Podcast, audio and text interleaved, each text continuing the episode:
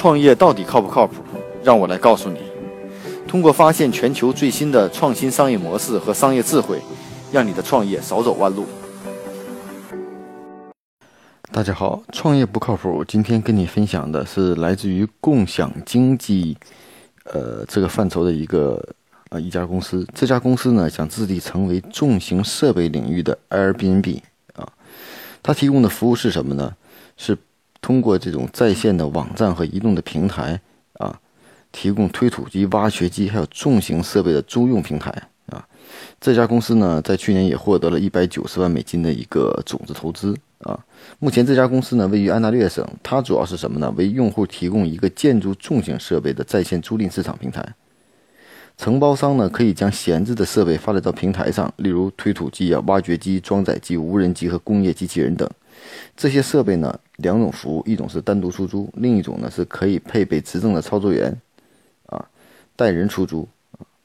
这种方式呢，其实就是改变了原来传统建筑行业承包商的设备管理方式，因为有一些有一些大量的人都是短期使用啊，而且设备的构筑资产也是非常重的，嗯。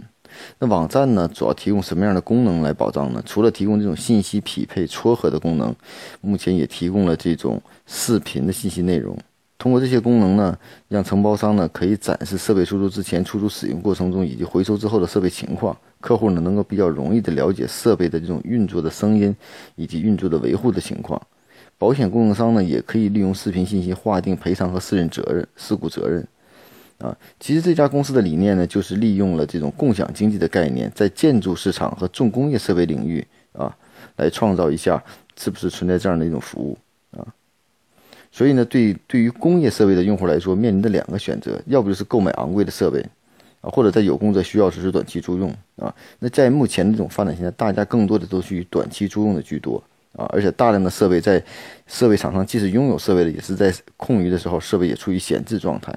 所以这个平台呢，呃，应该很好的解决了这种没有能力购买设备，而且购买设备以后短期内设备处于闲置的这样的问题的需求。呃，类似这样的公司呢，其实也不止一家，在美国的竞争对手也蛮多的啊，而且陆陆续续这些公司也都获取了不同的这种融资额度。嗯，那这家公司运营的数据到底是怎么样呢？到目前为止呢，累计的客户数量已经达到了两千多名，平台的这种机械设备价值也在五千多万美金。啊，目前这家公司呢，主要专注于加拿大市场，而后也扩到北美市场。嗯，目前呢，它主要的是提供于浏浏览器和移动的这种优质平台的这种呃呃接访问介质啊，同时呢，也正在开发这种 App 的应用。嗯，那通过这样的这个今天的这个分享呢，就是我们可以看到，共享经济真的是无处不在啊。共享经济最大的理念就是。将一些重大的设备控制的时候，能不能发挥它更大的效值？在另一方面呢，能利用很多人不愿意去买设备，愿意去共享他人的设备啊。所以像这种是比较一个细分的市场，而且设备呢，而且这样的服务方式，其实在原来的传统的市场中就早已存在啊。大量的承包商有设备的空闲的时候可以租给其他人，没有设备的短期用的可以用其他人的设备，而且这样的，而且因为这样的设备成本是蛮高的啊。所以说，基于这样的服务方式呢，我觉得，呃，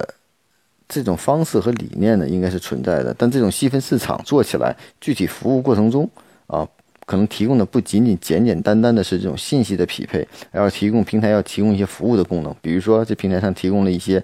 呃，交易担保，甚至提供一些这个设备的检验，还甚至提供一些操作设备的人员，啊，尽可能使用户在网站上能一站式的解决。啊，用户的所有的问题，因为这是一个非常细分的市场。如果你不能解决用户的这种其他的细节问题的话，那用户为什么到你这来选择这样的服务啊？所以呢，这样的平台的发展，对于规模化和服务的标准化，以及很多细节问题，这是未来可能是面临的一个主要的问题。再就是是否能利用移动互联网的方法，实现这样的管理的流程和服务的标准化。那另外一块呢，就是这种市场的拓展啊，市场的拓展也需要积累大量的有价值的设备。所以这样的这个服务项目，在我们看来，呃，我觉得某种程度上其实是非常值得我们借鉴的。共享经济可谓无处不在，其实早在我们的线下很多情况就已经存在。那么，通过今天的分享呢，希望对大家在共享经济里这个领域内有所呃一些新的启发。